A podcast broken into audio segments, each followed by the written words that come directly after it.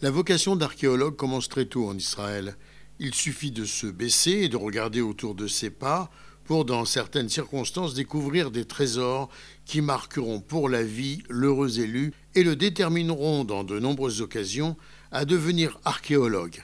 Ainsi, un sceau cananéen vieux de 3500 ans a été découvert par un petit garçon.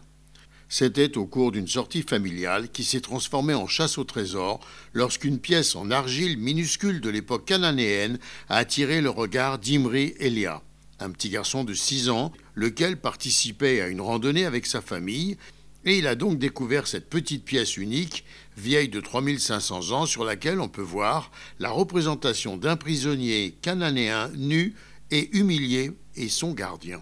Cette scène, imprimée sur un seau en argile par un artisan dont les doigts sont encore visibles au dos de la pièce, a été trouvée par le petit Imri Elia.